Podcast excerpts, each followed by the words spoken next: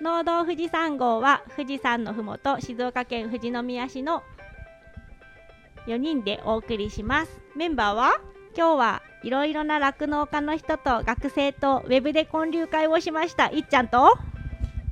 マシンガンがやってくるの麦ちゃんと。ハウスの工事が始まります。サトゥと。いい香りだなのみーちゃんの。4人のメンバーとさまざまなゲストをお招きして語らう農業系ポッドキャストです。よろしくお願いします。はい麦ちゃん。はい。なんだったっけ？マシンガンがやってきます。マシンガン？つのだつのだですな。あの農家の種にゲスト出演されてた和歌山の農業をまあ中心になんかデザインをされているデザイナーさんの角田さんってハリマゼデザイン事務所。の角田さんっていう方がいるいらっしゃるんですけどその方にちょっとうちの商品デザインをお願いしててあのー去年の夏ぐらいからちょっとずつえっ、となんだう打ち合わせというかお願いしたいよっていうのをずっと言っててでやっと、えー第1回の 第1回目の打ち合わせがえーもうこの放送の時は多分終わってると思うんですけど来週の水曜日に来るっていうことですごくちょっと楽しみです。角田さんプロデュース麦ちゃんの九条ネギだね。そうです。ちょっとなんかそのブランディング踏まええー商品化のデザインをこう新たにやっていこうと思ってうん。いるっていう感じです。はい。えー楽しみですね。はい。ちょっとそんな情報発信もちょくちょくできていったらなって思ってます。うんうんうん。そしてサトゥは？おハウスの工事がいよいよ。いちごのハウスが始まるので入札が終わって落札してもらってやっとこさこの2月でハウスができます。おめでとうございます。ありがとうございます。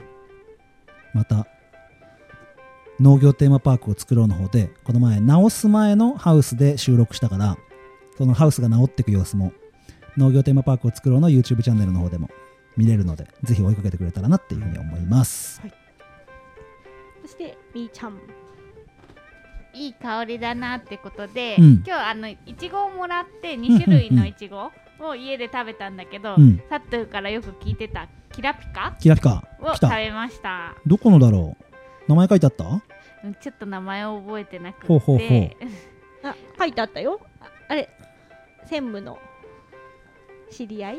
知り合い？専務のお姉ちゃん？私たちのおばさんがやってるいちご屋さん。キラピカどうでした？なんかすごい香りが高くて、うん。なんかもういちごってくくりで考えて今まで食べてたけど、うん。ちょうど2種類もらってキラピカとなんだっけもう1個。紅ほっぺかな？今日食べたのは香りのとあ香りのか香りのと秋姫。えじゃあ違うじゃん。香りのの方だ。ねキラピカ今日食べてないよえだからいつじゃあキラピカはいつ食べたのかなと思ってだから。じゃあちょっと香りのだ。香りの全然違うね。あ違う違う違う違う。あのーキラピカじゃなくて香りのとうん。秋姫が全然タイプが違うからあそうそう。差がわかると思うよ。だからなんかいちごっていううん。イメージで、あいちごの味って1種類しかなかったけど、うんうんうん。2種類もらったことによってあこんなに味も違うんだなって思ったのと、果肉の色もちょっと違うん。って、全然違う。歯ごたえっていうかそういうのも違ってやっぱ比べて食べてみるっていうのも大事だなっていうふうに思って、あとね取り立てなのか流通に乗ったものなのかでもまた違うから、うんうん、そこら辺もねあのーいちご狩りに行ったいちごなのかスーパーで買ったいちごなのか直売所で買ったいちごなのかは全然違う。うんうん味が、ですごいいい匂いだったなって思ったけど、うんうんうん。キラピカじゃありませんでした。もういちごの季節が始まるからね食べたのかなキラピカと思って、うんうんはい。ぜひぜひいちごたくさん食べてくださいそして私ですね。私久しぶりすぎてなんかもうグダグダでごめんなさい今日 しかも最初に全部言っちゃったっていう。今日はあのズームでウェブなんかウェブ懇談会みたいなのがあってであの関東圏の酪農家の人とあと酪農に興味ある学生うんうんうん。人が、あのオンライン上でこう質問あの懇談したりとかあと、はいはいはい。こうブレイクアウトルームうん。でこうちっちゃなグループになってこう意見交換とか質問タイムとかしたりするっていう会合にちょっと出ました。で結構学生さんにん？20人ぐらいいたのかな？うん。トラックも20人ぐらいで、うん、いろんな話を聞けて、ブレイクアウト使うと結構いいよね、うん。全体だと喋れないけどブレイクアウト使って小部屋にしてあげると自分の発表ができたりしてうん。すごくいいよね。そう。うん。ただ時間がね短くって、うん。意外とこうなんか質問されたことに返してたりとかすると、うん。20分だったんだけどその一つのブレイクアウトルームが、なんか意外と時間なくって、うんあれ強制終了されるからさ喋ってる途中でもメインルームに戻されてさもう終わっちゃうみたいな。悲しいことになるよね。大事なこと喋ってたのにってとこで切られて戻されるそう。でやっぱみんな語りたいからさ。うんうん。そうするとね結構ねなんかあ全然質問答えられてないのに戻っちゃったみたうんいな、うんうんそう感じになっちゃった学生の方が慣れてなかった？そんなことない、うん、でもね学生もなんか意外とあんまり慣れてない感あそうなんだ。でも高校生とかも結構いた、うんうんうんうん。その農業高校の子とか結構多くて半分ぐらい農業高校環境によるかうん意外に大人より子供の方が慣れててうん。特に大学生なんかは使い慣れちゃってて。あ授業でね大人の方があたふたしたりする。へー 面白いよねああいう機会もね、うん。この機会このコロナ禍だからこそできる機会というか、普通だったら出会えない人がそこで出会うって面白さがあるよね。そうそう。関東圏の酪農家だったけど、こ学生はね兵庫の子とか、うん、うん、山口の子とか本当に全国とねこうつながれて面白かったなっていうはいはいはい、はい、て素晴らしいなって思いました。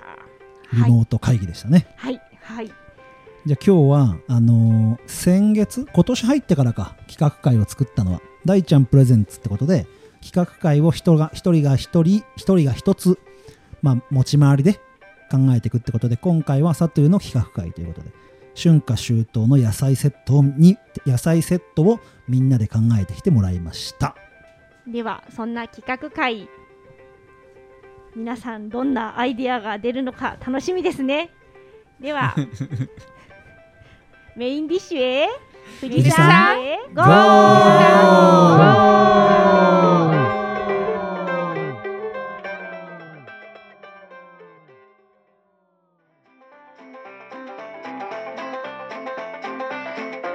道富士山号プレゼンツ春夏秋冬野菜セット企画。企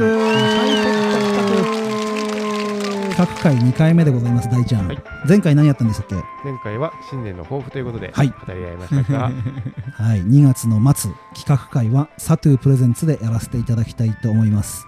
なんで農道富士山号の野菜セットを作ろうって思ったかっていうとまず最初に言っておきますがはやつーさんのえっと今日何日だ ?2 月の14日バレンタインデーですね。うん。13日に配信された流行り物通信簿というポッドキャストを聞いてもらえるとより深くわかるんですが、今ですね産直 EC って言われるようなポケマルとかポケットマルシェとか食べ直っていう生産者が直接消費者にヤマトとかを使って送れるっていうのがまあ日経トレンディの流行語にも入るぐらい去年人気になったわけですよ。でそのサービスの中でご近所さんセットってのやれるの。要は生産者1人が野菜をせ消費者1人に送るんじゃなくて大ちゃんとサトゥーと麦ちゃんが作った野菜セットを食べ直を通して売っていいよっていうようなそういう取り組みを頑張ってるところがあるもんで農道富士山号として例えばゲストさんと一緒に野菜セットを作って売るとかも OK なわけ。こんなのいっちゃん知ってた？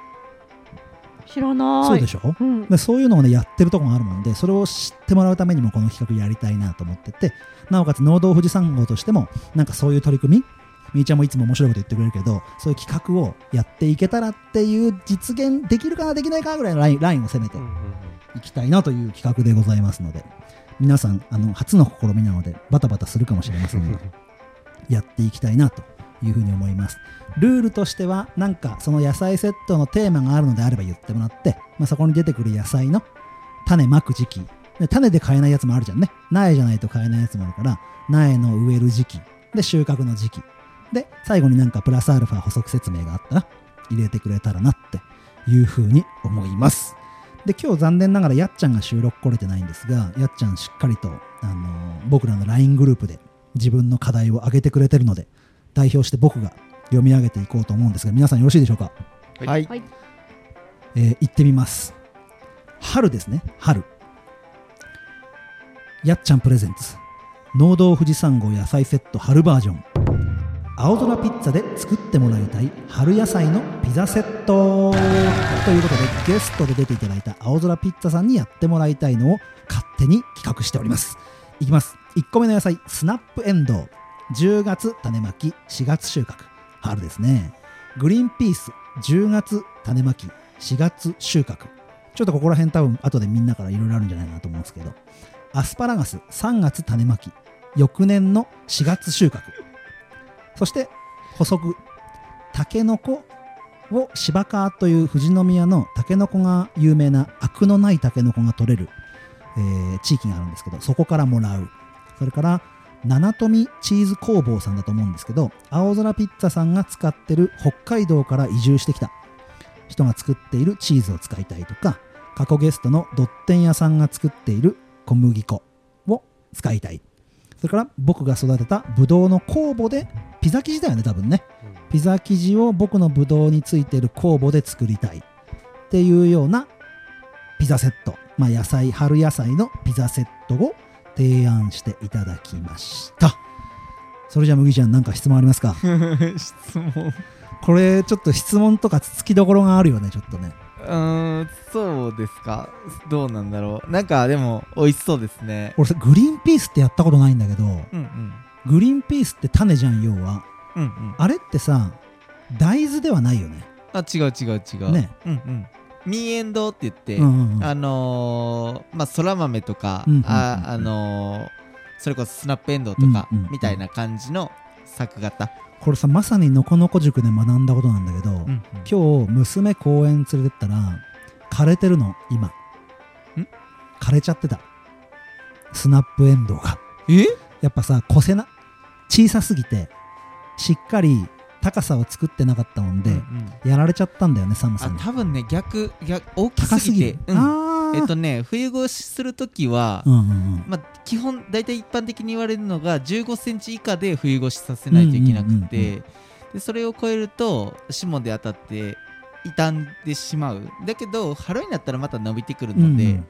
ちょっと弱っちゃうし遅くなっちゃうけどまあ復活はすると思います。みんなさその竹の笹なんかをさ、うん重ねて、まあ、冷えから守ってあげたりとかつるつけやすいようにしてたり今するよね、見事に全部枯れちゃってる畑があって、いやー多分10月にまいてもその10月のまいた気温とか、んうん。11月の大きくなってきた頃に当たった冷えとか今回あったかい寒いが激しかったじゃん。今年ね12月の半ばまで本当に暑かったので、うん。雑草の勢いも全然止まんなかったんですよね、うんうんうんだから多分伸びすぎだと思います、ね、そこら辺がね今回のこれは難しい栽培ちょっと気にかけなきゃいけない ところがあるなと思ったのとうん。アスパラガスよ。うんうん。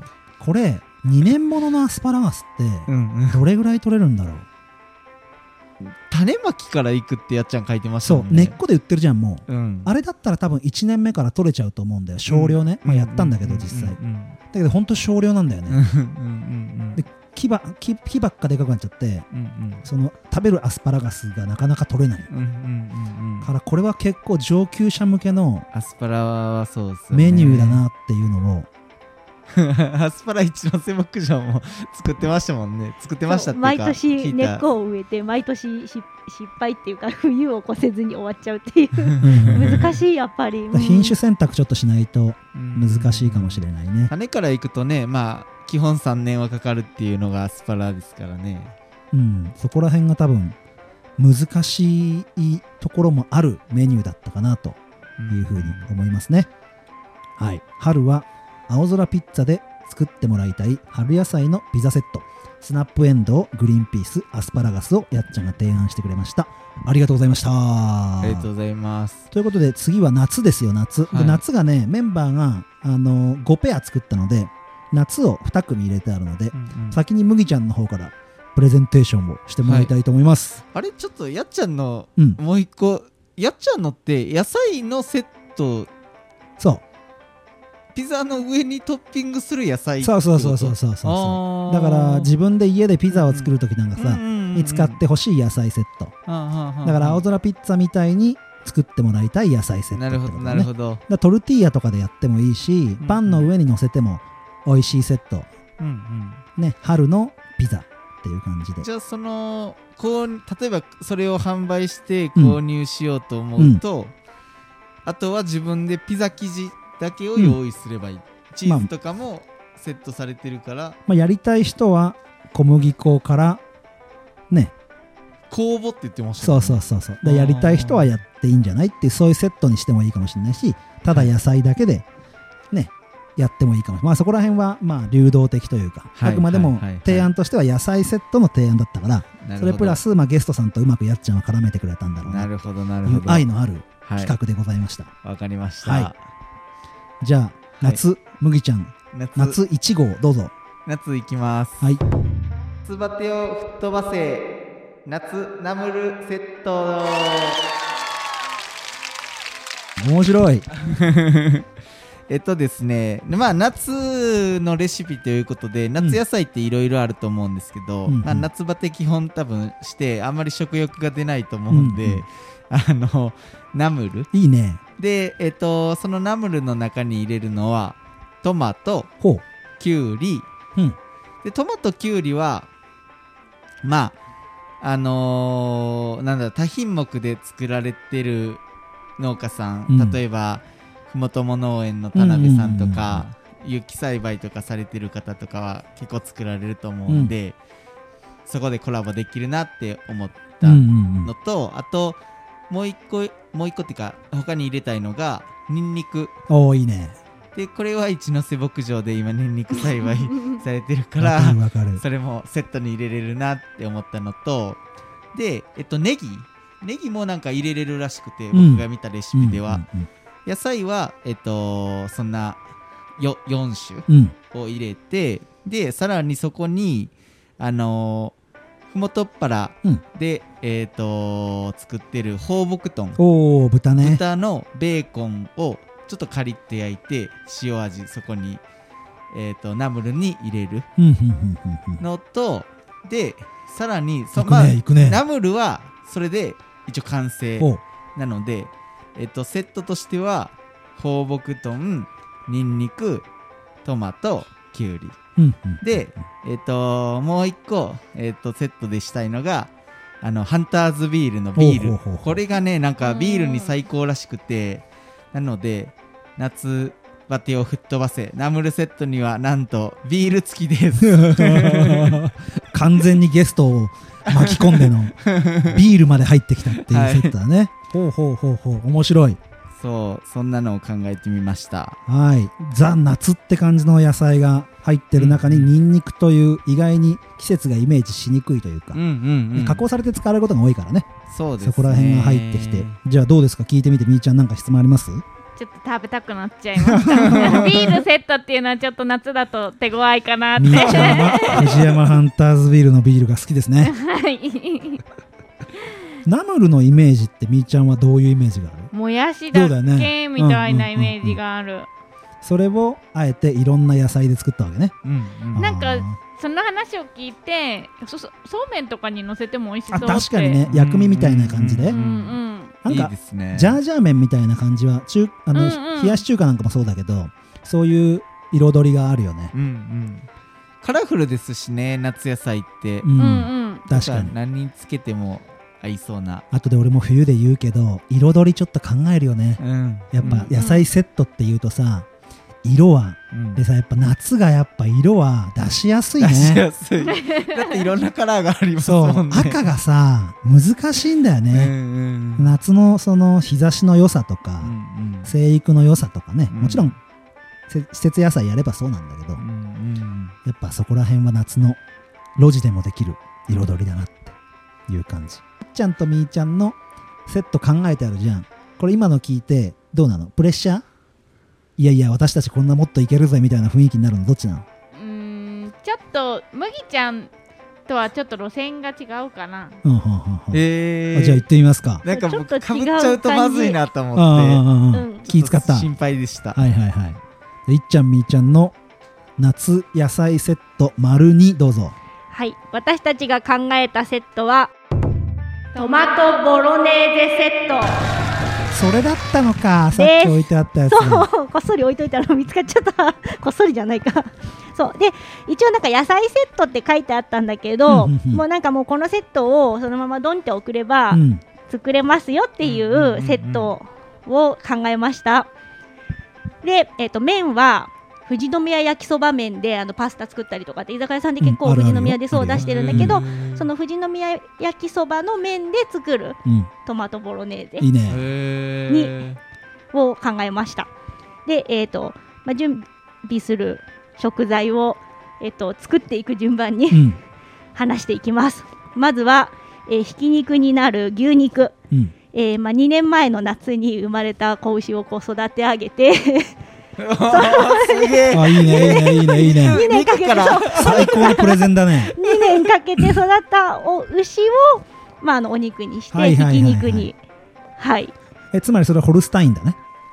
うんとうちにはあの、うんうんうん。今あのメスメス牛も肉牛も始めた始めたっていうか今育ててる途中なので、うんまだ1年しか経ってないから、うんうんちょっと実現するにはね。2年越し そのうそうそう。メニュそうーってことね。面白いそう2年越しのメニューです。それでお肉まず1つ目です。はい2つ目みーちゃんお願いします。2つ目は赤ワインです。サトゥーのブドウの赤いブドウの実をワインにして収穫してすげえ。あ収穫してワインにして1年つけます。は いこれツッコミどころ満載ですね。だからサトゥーも頑張んなきゃなのでお肉が2年前からなのであのしつけるの1年前にサトゥーが頑張ってブドウを作るっていう。ツッコミどころ満載ね。はい。はい。はい。これがあのそうそう2年前で次が1年前にこうブドウを準備してワインそして次が、えーその前の年の植え付け9月にニンニクうんうん。を植え付けまして、6月に収穫しうんます、うんうんで次がみえーっと玉ねぎ。で植え付けが11月で収穫収穫が6月。うんうんうんで続きまして人参。種まきを4月の末にして収穫を8月にします、うん。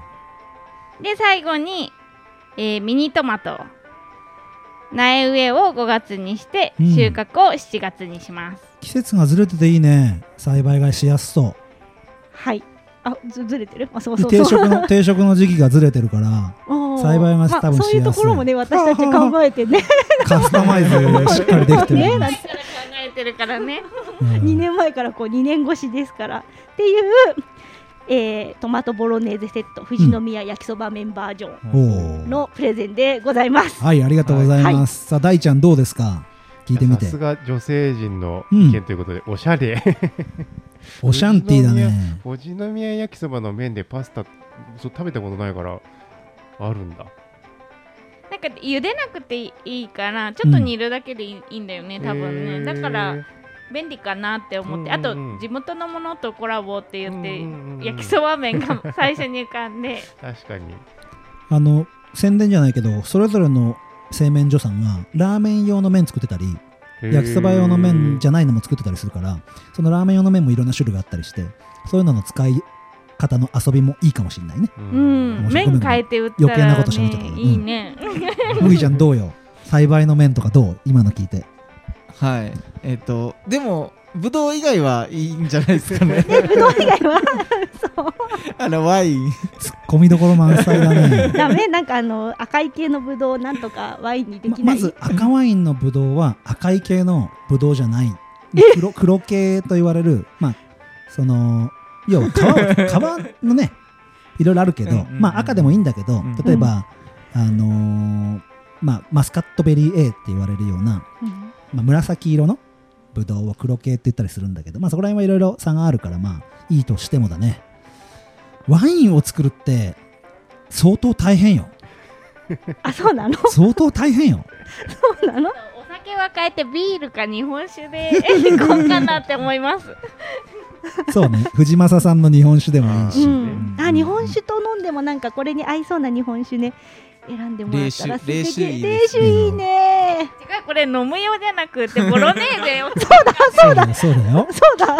飲みたくなっちゃった。ください。焼きそばなんかも最後にビールで蒸すって言うとね美味しくなるって言うけどボロネーゼの味付けで。飲む気になっちゃった。合わせのお酒じゃなくて。そうだ合わせのおお酒そうだ合わせのお煮込み酒のお酒。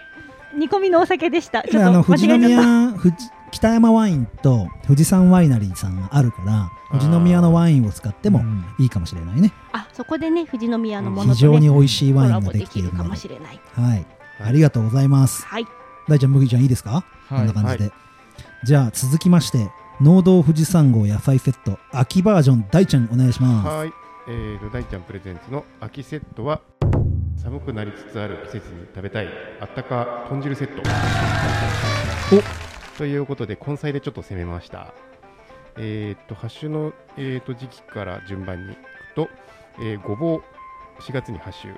里芋5月、えー次に人参を6月。大根を7月。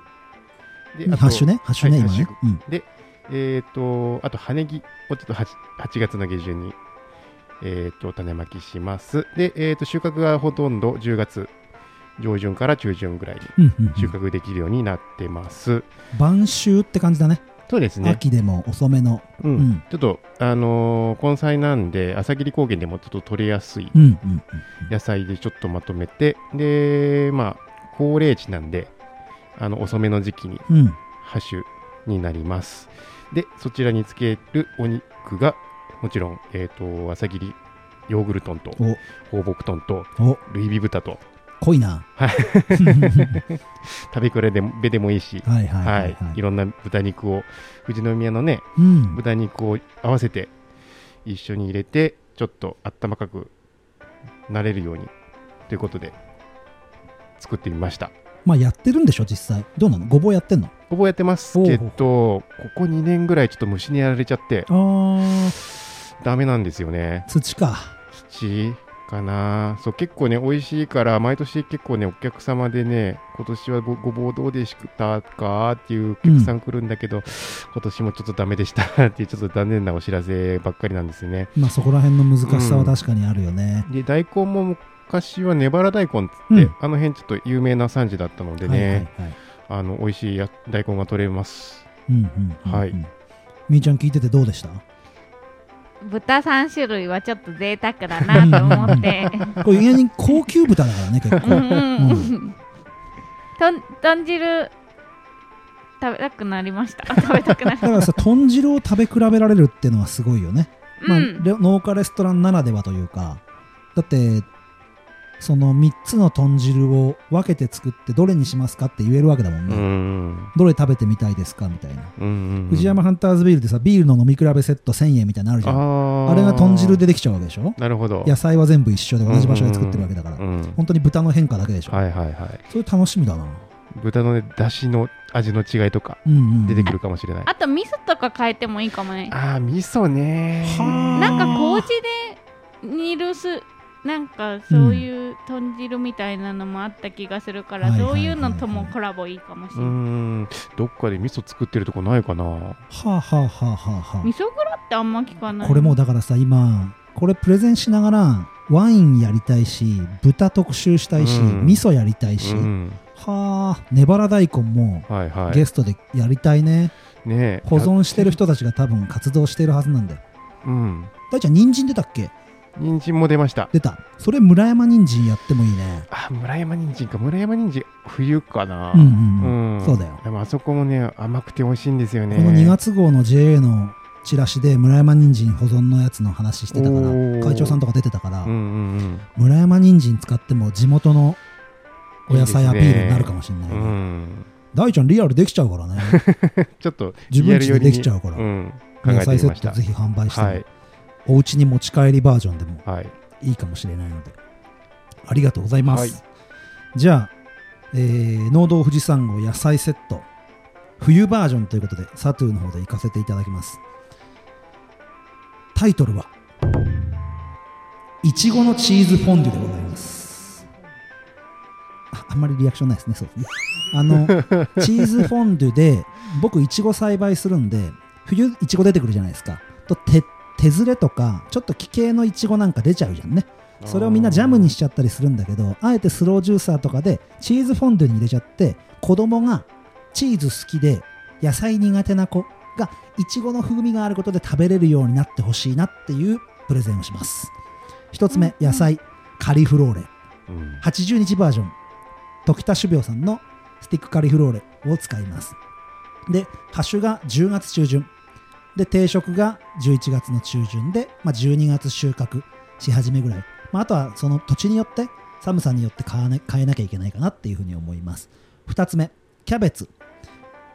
麦ちゃんが紹介してくれた徳光。増田採取場、まあ、岩田の静岡県の品種ですけど、まあ、ハッシュが8月で定食が9月。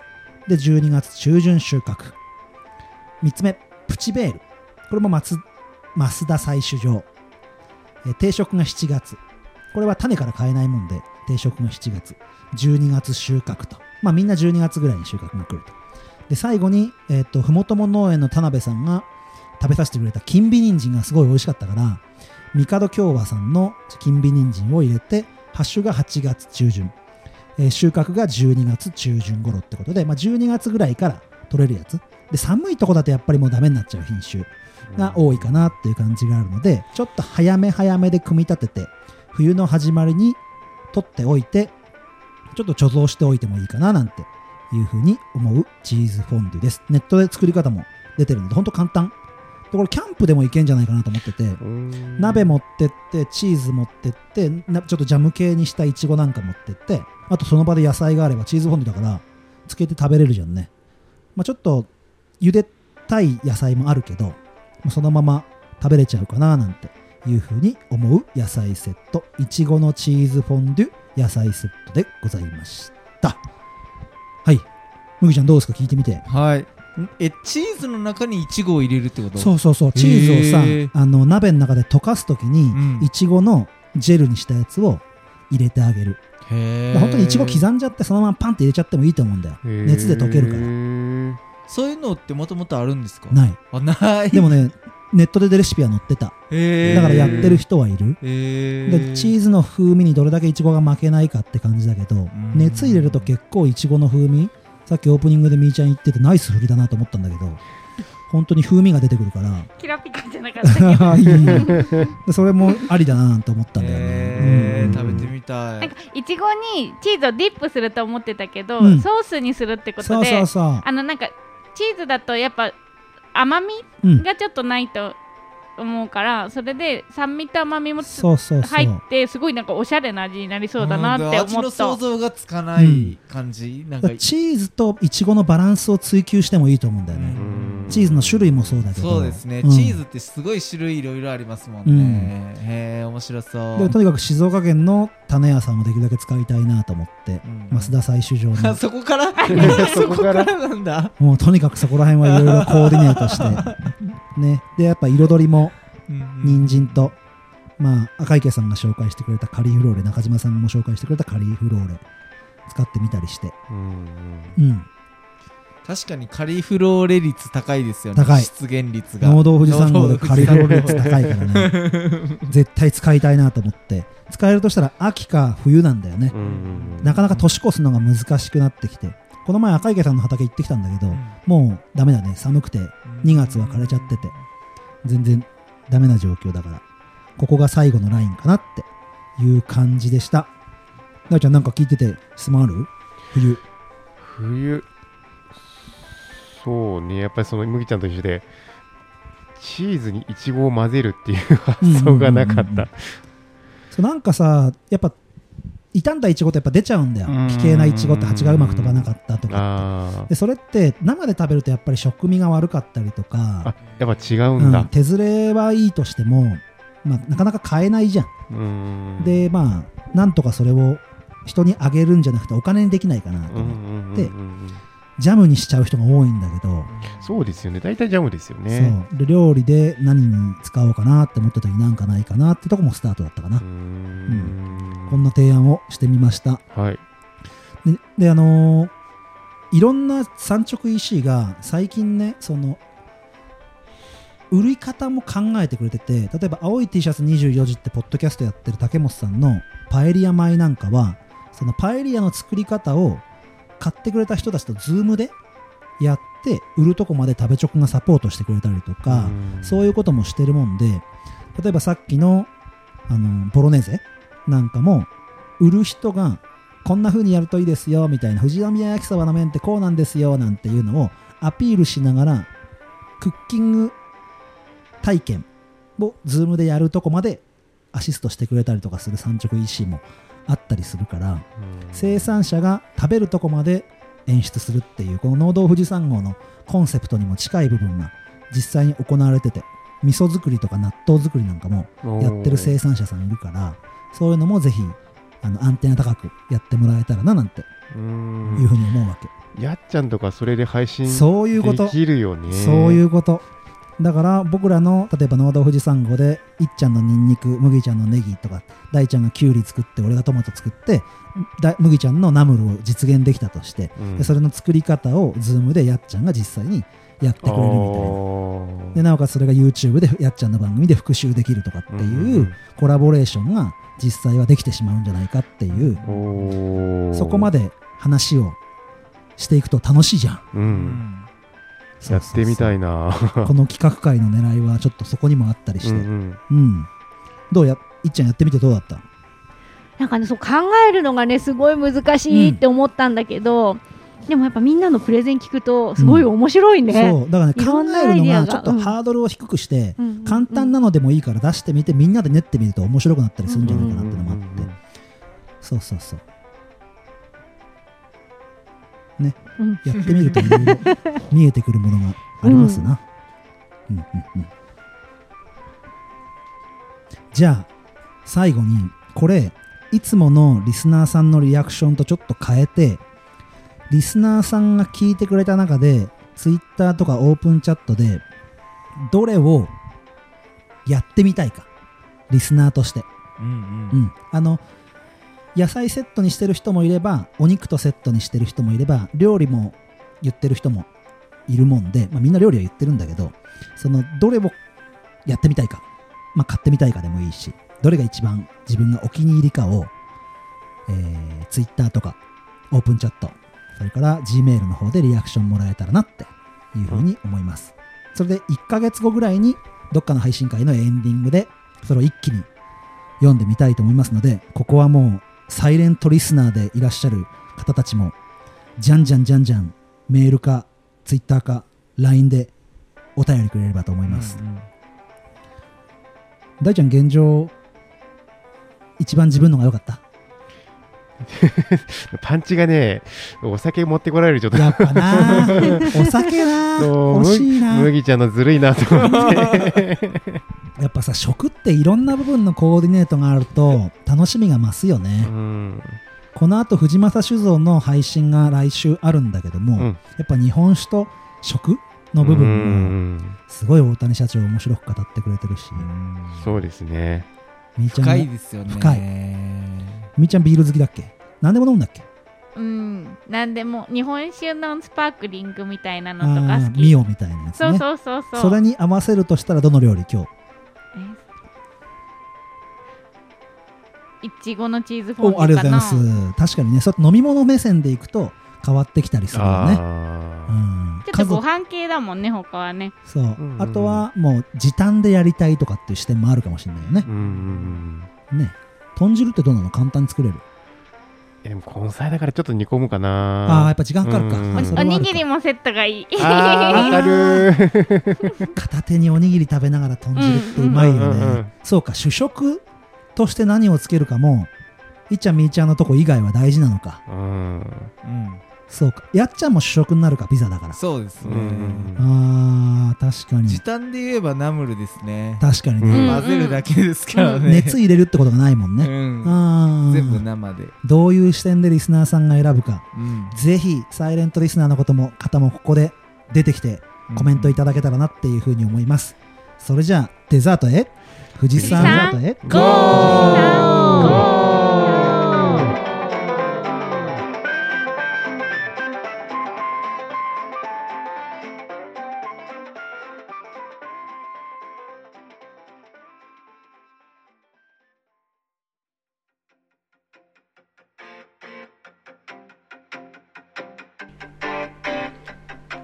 ーデザートはみーちゃんと大ちゃんで。お送りしまはーい。す大ちゃんどれが気になった？えー、でもやっぱ麦ちゃんの ナムルセット一番手軽に夏にやっぱ食べたいなって思った。でいろんな野菜セットが出ましたけどやっぱリスナーの皆さんちょっと投稿していただいて投稿？うんしていただいてどの野菜セットが一番良かったかっていうのを言っていただいてもしかしたらそれが実現するかもしれないのでぜひぜひよろしくお願いします。なんか試しでみんなで集まって全部作ってみるのいいよね。なんかね。あーその季節でね。その季節でなんかちょっと作って食べてみる。作作ってみてダメだったらじゃだねでも全部美味しそうだから、うん。レシピもあるやつだし、ね、料理人もいるしうん、美味しく多分仕上げてくれると思います。もっとバージョンアップ逆にしちゃうかもしれないね。実際にやってみてね、うんうん。この食材じゃなくてこっちだったとかうんうん。あるかもしれないし、ちょっと楽しみにしていてください。というわけで、はい。うん。お便りもまたはい、もらってるんだよね、いろいろいただいているので、はい。そちら読ませていただきます。ははい、えー、っと、一つ目、高ピさんから、えー、っと、こちら、農道富士山号ハッシュタグでいただきました。ネギの茎そこ、関東人ですが、白いところより青いところの方が好きです。次回ネギクッキングが楽しみということで、えーっとね、麦ちゃんののこのこ塾のネギ特集についてコメントいただきました。ネギの茎、あの茶色い部分だけです。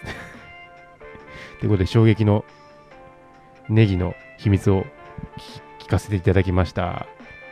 えーネギクッキンのクッキングの方でも、あのいろんなね、白いところと青いところで効能が違うとかっていう情報もあるので、そちらも聞いていただけると嬉しいです。はい、じゃあ次。小次郎猫助さんからいただいてます。作物にストレスを与えるって聞くともう投げつけるって 真っ先に浮かんでしまうのは誰のせいだ？私のせいです。でもなんかこの前ニュースで味噌を作るときに樽になんか味噌玉を投げつけるっていうのを見て野菜じゃないけど投げつけるっていう工程もあるんだなと思ってそういうこともあるので 野菜でももしかしたらそのうちそうなんかなんか投げつけないとダメなやつが出てくるかもしれないです。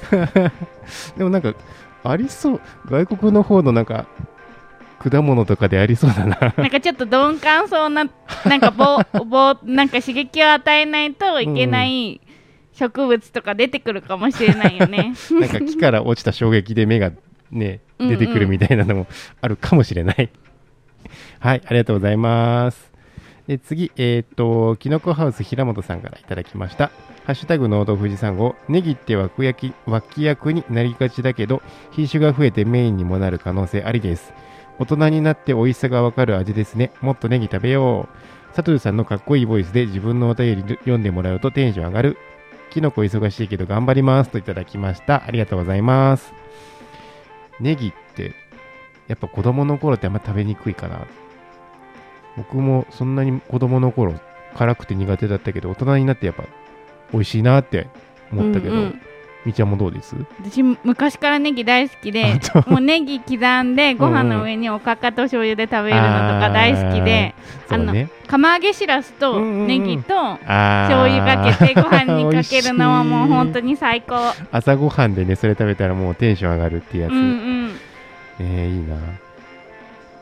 と、平本さん、えっと、みたいに、こちら、えっと、ツイッターでね、えーつぶやいていただくと、こちらで紹介させていただきますので、他の皆さんもぜひぜひ、つぶやいてください。はい、じゃあ次のお便りお願いします。はい。ピサさんからいただいております。ハッシュタグ農道富士山号第、60 66号目拝聴この時期のネギは甘くて美味しいよなこの前細めのネギ入れて鍋焼きうどん作ったけどめっちゃうまかった。葉ネギがのビジュアルだし白い部分は茎だと思ってた。お前も葉っぱなんかい。っていうことでやっぱり生産者じゃないと知らない部分っていうのを聞れる聞けるのが農系ポッドキャストうん。のいいところだなって思うので、他にもね、いろんな、本当に今最近、新しくね、農系ポッドキャストどんどん増えて、えっ、と、アップルポッドキャストの、えっ、と、ページにも、農系ポッドキャストってくくりでコーナーも設けてもらったりとかして、すごく盛り上がってるんで、ね、他の農系ポッドキャストも皆さん聞いていただけると嬉しいなと思います。はいはい。えー、で、次、えっ、と、高見さんからまたいただいてます。えーハッシュタグ、農道富士山号。ネギ料理、ネギ油は胃袋に来る。このシリーズ聞いてからネギ買うのが増えたわっていただきました。ありがとうございます。ネギ油ね、やってみたいって思ってやってないけど、チャーハンでしたっけあれ？いやー、絶対美味しいもんな。もうなんか想像するだけで匂いがして そうそう、わもう。美味しい匂いがしてくる。香ばしい匂いがね うんうん。してくる。じゃあこれでチャーハン作ったら絶対美味しいんだよなっていうことでいただきました、ありがとうございます。じゃあ次、はい。お願いします。ぬぬさんからです。第66号目。なるほど。茎なんて考えたことなかったけど切ったネギを伸ばすにはネギの茎が残ってないとダメってことか。はい。ありがとうございます。ありがとうございます。茎ね。あの根根っこと白い部分の間にある茶色い1ミリ2ミリぐらいのところが残ってればネギが伸びるっていうことですね。ネギって外から見るともう1本って感じがするけど白と緑って感じだけど、うんうん。なんか奥が深いなって感じね。が深い、本当に奥が深い。で西と東でも全然違うってことも初めて知れたし、うん。うん、またこれからも、ね、他の野菜のこともいろいろ聞けると思いますので皆さん楽しみにしていてください。はーい。はい、でこ今回は、えっ、とここお便りはこれまでになります。はい。えー、農道富士山号ではリスナーの皆さんからのご意見、ご感想、ご質問など大募集してます。ツイッターはハッシュタグ農道富士山号をつけてつぶやいてください。農道は農業の農に道、富士山は数字の223、号はバスの1号車2号車の号です。Facebook と Gmail の Gmail もありますのでぜひぜひコメントをお待ちしていますはい、というわけで、えー、と次週は藤正酒造さん、日本酒の、えー、と酒造さん、酒造会社さんをゲストにお招きしていろんなお話を伺ってきたので、えー、とお楽しみにしていてください。というわけで、また来週へ富士山ゴー